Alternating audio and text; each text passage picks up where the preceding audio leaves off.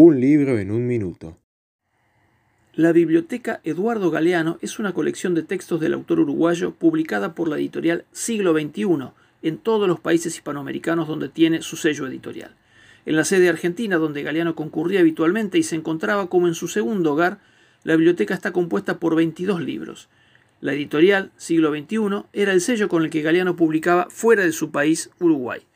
Ser como ellos, nosotros decimos no, el cazador de historias, el fútbol a sol y a sombra, el libro de los abrazos, las venas abiertas de América Latina, patas arriba, las palabras andantes, espejos, los hijos de los días, bocas del tiempo, los tres tomos de Memorias del Fuego, días y noches de amor y de guerra, vagamundo, la canción de nosotros, las aventuras de los jóvenes dioses, cerrado por fútbol, amares, mujeres y Guatemala componen la biblioteca Eduardo Galeano.